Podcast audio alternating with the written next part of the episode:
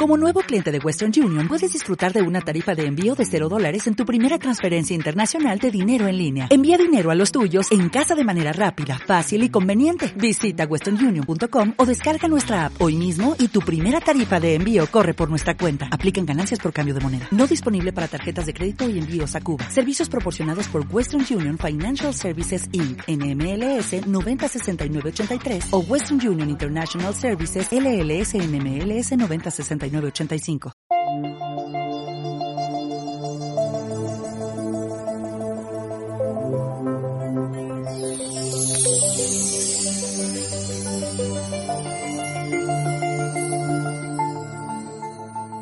En las anteriores estaciones de este particular Via Crucis, de este particular camino hacia la consagración a los sagrados corazones de Jesús y de María, a Jesús y a la Santísima Virgen, Hemos visto ya que la motivación, el por qué queremos consagrarnos, tiene que ser el amor, el agradecimiento. Dios me ama. Yo creo en el amor de Dios. Yo he experimentado el amor de Dios. Dios me ama. Me ama tal y como soy. Esto es maravilloso. Ha dado su vida por mí. No hay nada más grande que esto. Y quiero devolver algo del amor que he recibido, porque amor con amor se paga. Y por eso quiero consagrarme. Y quiero consagrarme como expresión de mi agradecimiento a Dios. Por eso hacemos esta consagración en el seno de la familia espiritual del agradecimiento que somos los franciscanos de María. Pero esta consagración no basta con que sea sentimental, no basta con que sea a través de unas oraciones. Esa consagración tiene que tener un contenido. Y ese contenido nos lo da, entre otras cosas, lo que estamos viendo en los dos últimos programas, nos lo da la imitación de Cristo. La mejor forma de demostrarle a Jesús mi amor es intentar parecerme a Él, porque Él me lo dijo así. Amaos unos a otros como yo os he amado. No el que dice Señor, Señor, sino el que hace la voluntad de mi Padre, ese me ama. Imitar a Jesucristo, por lo tanto, como expresión de nuestra gratitud hacia Él y como contenido de nuestro agradecimiento, de nuestra consagración. Vimos en el último programa, en la última estación de nuestro Vía Crucis, siete puntos de la imitación de Cristo. Son puntos que hemos elaborado los franciscanos de María, recogidos algunos de ellos de otras tradiciones católicas. Y vimos que lo primero de todo es la motivación religiosa. Cristo nos enseña que Él hace lo que hace por obediencia al Padre. El problema mayor quizá con que nos encontramos es precisamente que nos han enseñado desde hace mucho tiempo a excluir la motivación religiosa. Hacer las cosas solo si te apetece, solo si te gusta, lo que sea, por, por extraño, difícil, incluso eh, nocivo que sea, si te gusta, si te apetece, y cuando no te gusta o no te apetece, pues no lo haces, y como normalmente la cruz a las personas normales, ¿verdad? No nos gusta sufrir, pues entonces la gente huye de la cruz. Necesitamos volver a poner los cimientos para la construcción de nuestra casa. Señor, por ti, por ti. Esto lo tengo que hacer por ti, esto lo quiero hacer por ti, por amor a ti, por agradecimiento a ti.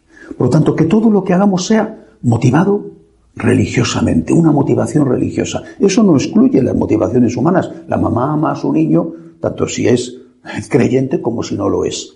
Pero la mamá creyente dice, por ti Jesús. Es muy fácil, es muy fácil a veces, porque cuando el niño llora por la noche o cuando se hace mayor y es un adolescente ya no es tan sencillo. Es muy fácil a veces. En cualquier caso, en lo fácil y en lo difícil, Señor, yo por ti, lo hago por ti. ¿Me apetece? Pues más fácil es. ¿No me apetece? Lo hago por ti. Es por ti, Jesús, por ti. Primer punto, por lo tanto, de la invitación de Cristo, hacer las cosas por Jesús, por Dios. Amor motivado religiosamente. Segundo punto, amar a todos. Qué difícil es. Qué difícil es amar a todos. Amar a todos es algo que nos cuesta enormemente, sobre todo cuando alguien no merece nuestro amor o nos parece que no merece nuestro amor. No merece nuestro amor, nos parece que es alguien que nos ha ofendido o que es un desagradecido o que, sin embargo, el Señor hace salir el sol sobre buenos y malos, manda la lluvia sobre justos e injustos y no ha venido a salvar a los justos, sino a los pecadores. Amar a todos es lo que hizo Cristo. Amar a todos. Y eso es lo que nosotros también tenemos que hacer. No se trata de que amemos a todos por igual.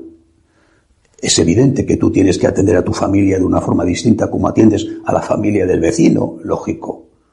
Tendrás que cuidar de tus hijos de una forma diferente a como cuidas de los hijos de un extraño.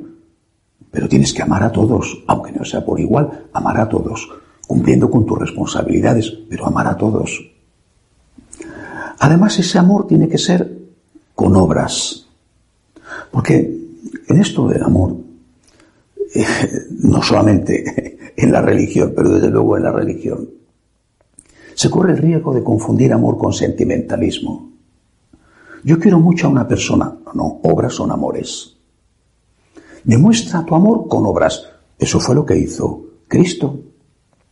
Demostró con obras que nos quería de verdad, haciéndose hombre, pasando tantos problemas, muriendo en la cruz.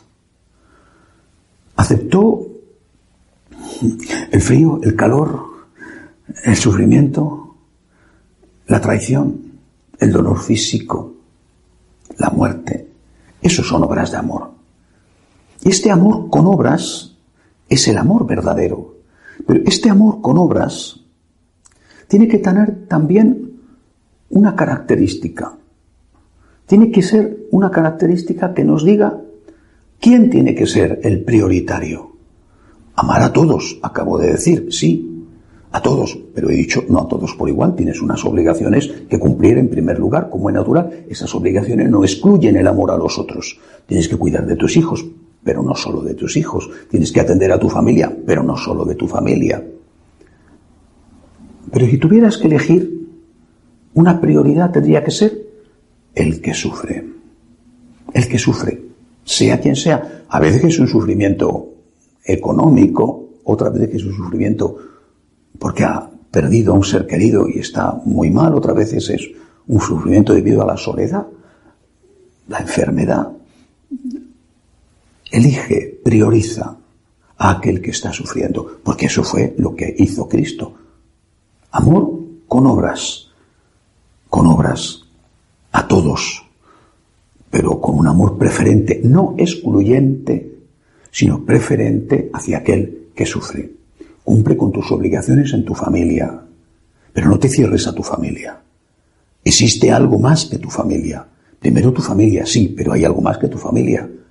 Y cuida de los que sufren porque eso fue lo que hizo Jesús. Amor motivado religiosamente, amor con obras en preferencia, no en exclusividad, al que sufre. Amor a todos, a todos, también al que te cae mal, aunque no sea a todos por igual. Y un último punto, amar el primero. San Juan lo dice, Dios nos amó primero. Él tuvo la iniciativa. Y por eso nosotros, dice San Juan, debemos amar al prójimo. Dios nos amó primero. Dios puso en marcha un mecanismo. Dios te dio un empujón para que tú des un empujón, un empujón, un empujón. Dios te amó para que tú ames a Dios y al prójimo. Amar el primero. ¿Qué significa?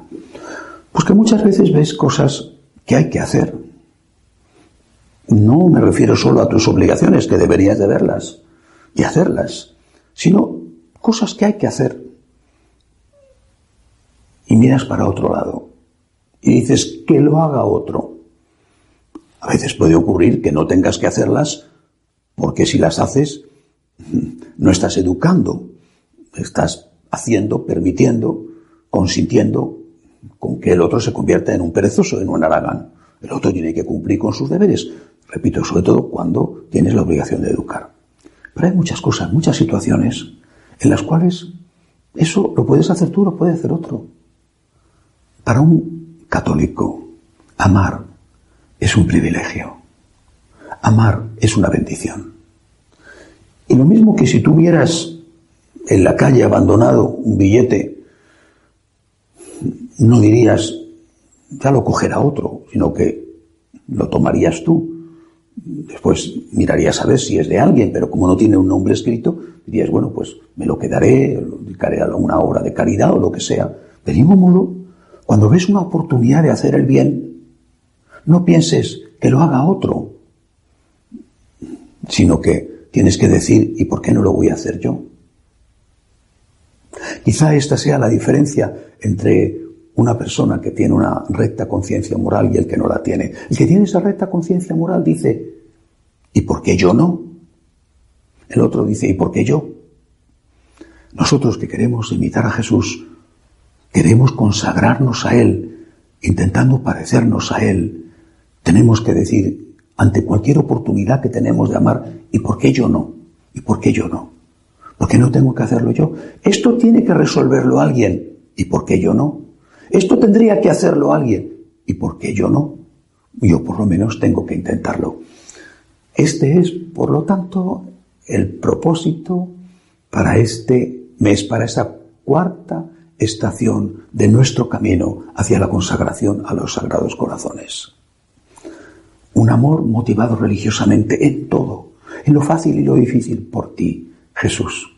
Un amor con obras y con una preferencia hacia el que sufre un amor a todos, a todos, sin excluir tan de ese amor a nuestros enemigos, un amor a todos, pero por supuesto cumpliendo en primer lugar con nuestras obligaciones. Y luego, hacer el bien siempre que se pueda. No esperes a que los problemas los resuelvan otros. Ponte a hacer tú el bien, ama tú el primero, porque tú has sido amado por Dios sin que tú merecieras serlo. Hasta el mes que viene si Dios quiere.